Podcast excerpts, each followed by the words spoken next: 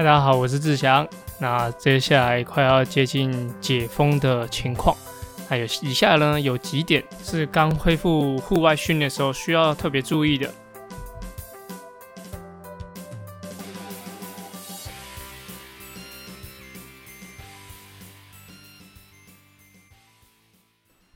好在。接下来可能会在国家的政策上会有一些解封的情况。那其实，在本周都已经有一点微解封了。在户外运动的话，还是需要佩戴口罩。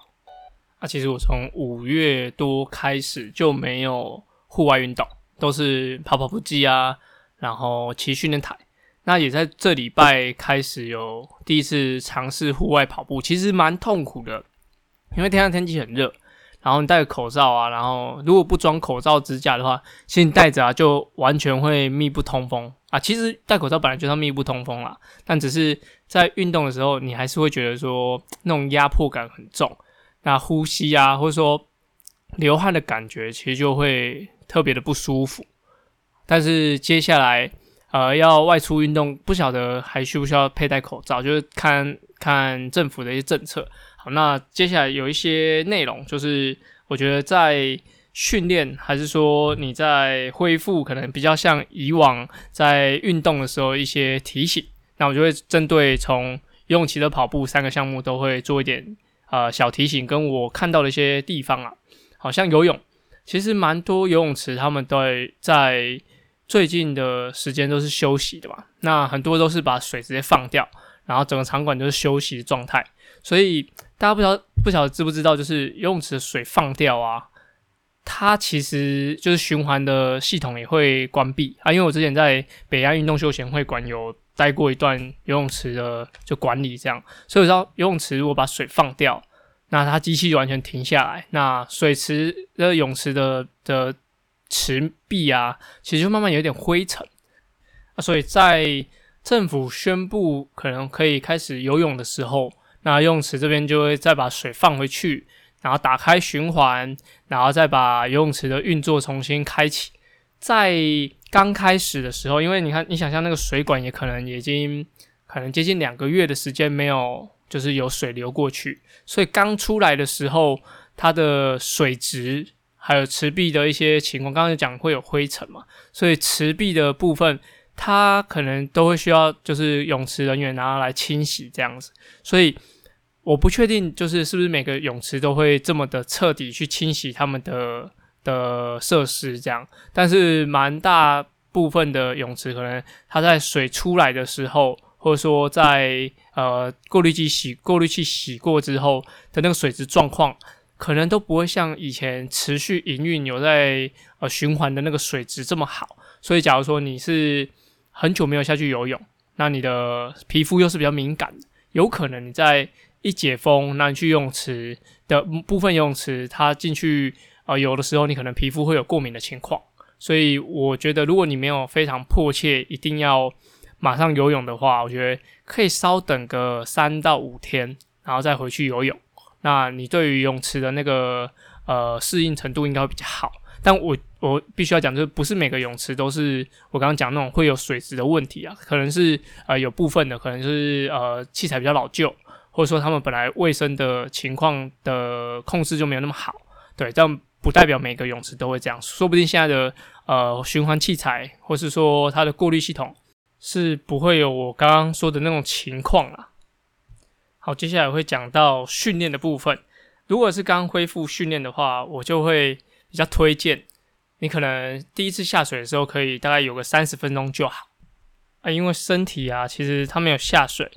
即使你有在家里做一些路上的训练，那你比如说你感觉把你的上肢练得很强壮，但是你下水之后，其实身体的关节对于水的受力感觉是不一样的。好，所以在比如说你要刚开始恢复训练，你就要想要做很多的基础训练，比如踢水，那但是你的脚背。其实是对于它的刺激是会过大，毕竟两个月都没有进行这个运动，所以我就会建议说，哎，你可能用三十分钟的方式啊，可能十分钟的慢游，那可以自由式、蛙式混合，接下来再十分钟可以做一点单手滑或是握拳游，啊，最后可能搭配一点点二五踢水、二五游的一些的方式，然后让身体慢慢唤醒。因为还蛮多，比如说选手嘛，他在以前不是这种疫情的时候，他们假如有一些开放性的伤口没办法下水，那可能有一周两周的时间都只需要做路上的训练。那他们的上肢可能可以做很重的肌力训练，或者说弹力带可以拉得很重，很有力气。但实际到他们下水，在使用上可能都会觉得身体的适应性没有那么好。所以刚恢复训练的时候啊，还是要多注意一下身体的状况。那另外一个就是不要一开始就硬拉强度，对，因为身体也需要适应。那你现在拉强度，我敢保证啊，就是你那个水感绝对不会很好。对，因为你对于水的控制是非常非常陌生的，那你在硬要拉强度，一是你速度根本做不到你以前的速度，你可能秒数也会落差很大。那二就是你过度的僵硬，你的肌肉其实是会很紧绷的，而且你会心里很慌张，说啊，我这样这么用力游，它又游的那么慢，你会想更用力游，所以整个身体会很紧绷，所以到要恢复，可能你以前那种。呃，滑顺感的感觉会有点落差，所以我在呃泳池游泳这种的训练建议啊，就是还是要先放轻松。那可能一个礼拜可以游个两三次，那慢慢身体恢复之后，可能一周两周，诶，你感觉抓水的感觉，还有在水里控制的力量，有这么呃恢复到你之前的的水准的时候，我觉得再来。做恢复的训练，就是比较有课表性的，比如说把距离慢慢加上去，那可以有超过一个小时的一些训练内容。对，这就是我对游泳的一些建议。那接下来就是自行车。那自行车的话，其实大家都是骑自己的训练台。假如你都在室内骑，都骑训练台的话，外出第一个考验就是温度，现在是很热的，就是因为现在七月嘛，所以在台湾来说，呃，动不动就三十五度以上。那你在室内骑乘的时候，都大概可以把，呃，假如你有开冷气的话，温温度都可以控制在二四、二十二度，所以这个温差是非常非常大的，就需要特别注意一下。假如你现在外骑，那你的水分的补充，还有你的身体的体感，都是需要做点调整。你可能在室内骑乘，你可以把瓦数吹到三百瓦，或是推力比有五左右，但是你用一样的累感，那你去外面骑的时候。这个温度的落差会让你的体力消耗会过大，所以要特别注意一下。假如你刚从室内要转去室外的时候，温度会是很重要的一个因素。然后第二个呢，就是器材的检查，因为在骑训练台，其实就是把训练台把车子加在训练台上，那有很多刹车或者说链条的准确度可能不是那么的重要啊，因为毕竟你就是可能有些人踩课表模式就是呃固定齿比。那你在原本单车对对应在轮组上的齿比是比较准确的，那如果你是对应在训练台上，你可能就需要做一点调整。那你要外骑的时候，你要装上你的轮组，又需要把变速调成适合外骑轮组的齿比，所以在设定上，我觉得特别要注意一下这一点。那很多可能你要。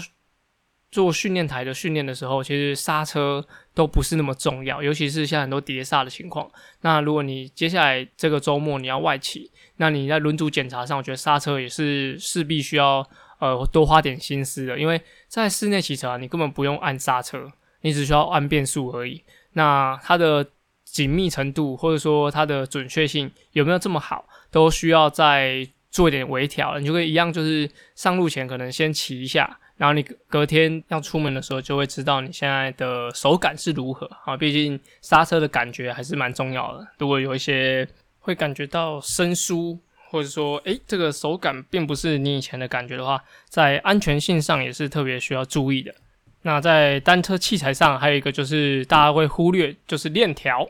那链条的部分，如果你是骑室内训练台啊，其实。有些人就说他的呃里程数其实也是骑的很多，就是在室内训练骑的很多，那链条的张力其实也会随之受到影响，所以在外骑前呢，我建议还是要检查一下链条的张力。对，刚刚所以刚刚讲的龙头螺丝、那链条、变速跟刹车，这些都是需要特别去注意的，因为这些都会蛮直接的会影响你外骑时候的安全性。对，这些是器材上，那我就觉得如果你可以找到一个。呃，你信赖的车店啊，把这些东西交给他们，那这应该都是没什么问题。还是记得，呃，行前一到一到两天可以检查一下你的单车，这样就会比较安全一点。那再是呃跟车还有控车技巧，因为大家都现在都在骑训练台嘛，所以根本根本不需要什么刹车，或是说急停，或是拖卡，甚至也根本不用跟车，因为现在那个跟那个游戏软体或是那个虚拟软体，他们就是自己会跟车嘛，你也不用控制左右。那接下来在外面骑的时候，你会需要控制刹车，还有一些角度，所以你很久没有外骑了嘛，所以在跟车上。还有你的控车上下坡，其实都会稍微会有点生疏，所以在你刚恢复外骑或者跟朋友约骑的时候，我觉得上坡是没什么问题啊。但是下坡的时候，呃，跟车的距离，然后过弯的速度，还有你在呃起步啊，还在市区里面骑车的感觉，我觉得这边都需要提醒大家，就是要忘记你以前骑的感觉，好，要重新的感觉自己是一个新手。那时时刻刻注意这个情况，那等到这些诶已经外骑的非常的熟悉之后，那再把那个心态慢慢放松，会好一点点。对，不然的话，你现在就是想象哦，要出去外骑超爽的，超开心，结果你现在都忘记控车的技巧，那身体也没那么的敏锐，那就会让危险性会提升。那接下来最后一个就是防晒，其实大家大家已经关了两个月，如果你没有爬爬照的话，你应该对于你的皮肤。呃，除非你是欧巴 day 啊，不然的话应该会稍微感觉显白一点点。那在单车外骑上啊，就很容易会有晒伤的情况，尤其是假如你是平头的人，就是头皮很久没有晒太阳，那其实透过安全帽，它还是有可能会晒到头皮。那头皮其实蛮脆弱的，有可能会戴着安全帽然后出去骑个三四个小时。那现在太阳又那么大，那么热，有可能就会有头皮晒伤的情况啊。这边没有要叶配啊，刚刚讲到头皮晒伤，大家以为要。要保养头皮，要推荐个产品没有啦？好，就是呃皮肤的防晒还是需要特别注意的，对，因为呃很久没晒太阳。那我刚刚有讲，就是我这礼拜有出去跑步一次，其实就明显感觉皮肤刺刺的，好，所以在比如外企可以加个袖套，或是你觉得不怕热的话，你可以戴个小帽在里面，那这个防晒的感觉会比较好，比较不会让你感觉一出去好像就被紫外线给杀爆这样子。好，所以就外骑的部分防晒还是很重要的。OK，自行车差不多介绍到这边，那接下来是进行跑步的一些推荐。那其实，在跑步上啊，呃，我觉得特别要注意一下，一样是讲天气的部分，还有补水。那接下来就是像很多河滨都都在这段时间都有封路，好像呃景美段就有一一小段都有封路，就是他们在维修或是一些建造新的器材。所以在路线上啊，觉得可能可以上网爬一下，就是跑友间，就是有没有提醒说哪边路段是有封闭的啊？不然的话，你去河边跑，你可能就要一直绕到外面跟汽车或是摩托车争道，那也算是不太好的感觉。所以就是可以了解一下什么路段它有在封闭，或者说什么路段它跟你两个月前跑的感觉是不同的，那就会特别做一点功课。那就会避免说跑步的时候还要绕到外面，这种危险性增加，还有跑感不爽这样子。那如果你要外骑的话，我就会建议就是要准备一双比较新的跑鞋如果是像现在都在家里训练嘛，你可能不太会 穿着布鞋做肌力训练，或是说体能运体能训练这样，或或是跳绳，你可能都是赤脚。那你的鞋子放在那边，其实也大概一个多月都没有。去去用它，那可能现在的环保材质都会有一点点可能像像氧化，那你就是可以凹凹看鞋底，那感觉一下它是不是已经有点硬化。如果是硬化的话，加上你以前可能这双鞋已经里程数很高，那我就不太推荐你这个时候就把这双鞋拿出来去外面跑啊，因为它对于地面的缓冲性会降低很多，对于你的脚也会感觉会负担比较重一点点，所以我觉得。你的鞋子的部分还是要特别注意。OK，那三个项目都一样，就是要记得在运动前呢，都要特别做好你的暖身运动，因为啊，很多的肌力训练会让你的身体很僵硬，感觉很有力哦，感觉很有力，但是其实它是会让你身体非常僵硬的，所以要特别注意一下运动前的热身，不要觉得现在天气很热，那你出去就很快身体就会热起来。哦，你只是觉得流汗而已，但是那个身体的准备还有它的。呃，状态其实是需要多花一点时间来做热身的，好，所以几个重点就是一循序渐进，好，在不管做哪个项目，就是慢慢慢慢的把强度拉起来，然后二就是假如你有需要准备器材的部分，去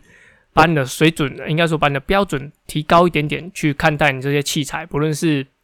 鞋子，或者说车子，或是任何眼镜或是安全帽，这些都要把它用比较高一点的标准来看待它。毕竟你接下来就要马上外企了嘛，那路上会有什么状况很难说。那如果把这边装备都给准备好的话，可以把一些危险降低，也会让你第一次外出运动的感觉是比较良好的，还不会说。啊，第一次外出训练就啊，我是不是呃还在那个疫情的阴霾里面走不出来这样子？好，所以这是呃几个建议，就是游泳骑的跑步的一些建议。好，接下来会跟大家推荐两个活动，一个是 Challenge Taiwan 他们在线上办了一个两铁。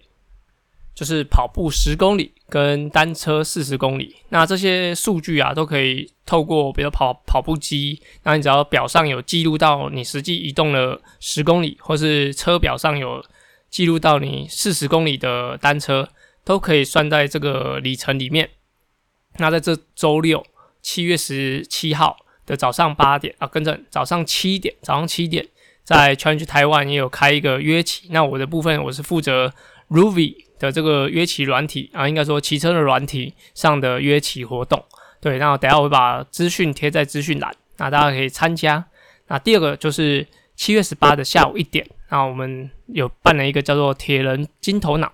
的一些讲座，那主要是呃透过讲座的方式分享说该怎么样准备铁人三项，还有铁人三项上的一些小知识。对啊，那第一堂课就是七月十八下午一点的，这个是免费的讲座。那目前有七十多人报名啊，上限是一百人。但如果说大家都要报名的话，那就可以可能会有加开第二个场次这样子。那也有一些收费的课程可以供大家参考。对，因为现在假如说你在训练上没有什么头绪的话，是可以透过一些讲座或是不同经验的分享，那可以让自己的训练更有一个方向。那也可以在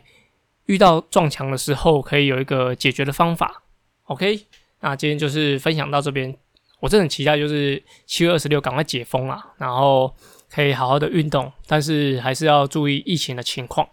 好，大家辛苦了。最近的更新没有那么固定，是因为就是时间上的安排。虽然最近田工厂也是有一些实体课程慢慢的进行啊，虽然我们。呃，实体课程还是偏少，还是线上为主，但是有时候还是要要待命，就是做一些课程上的安排这样，所以在更新上我也尽量播出一点时间。因为其实我录音的环境没有到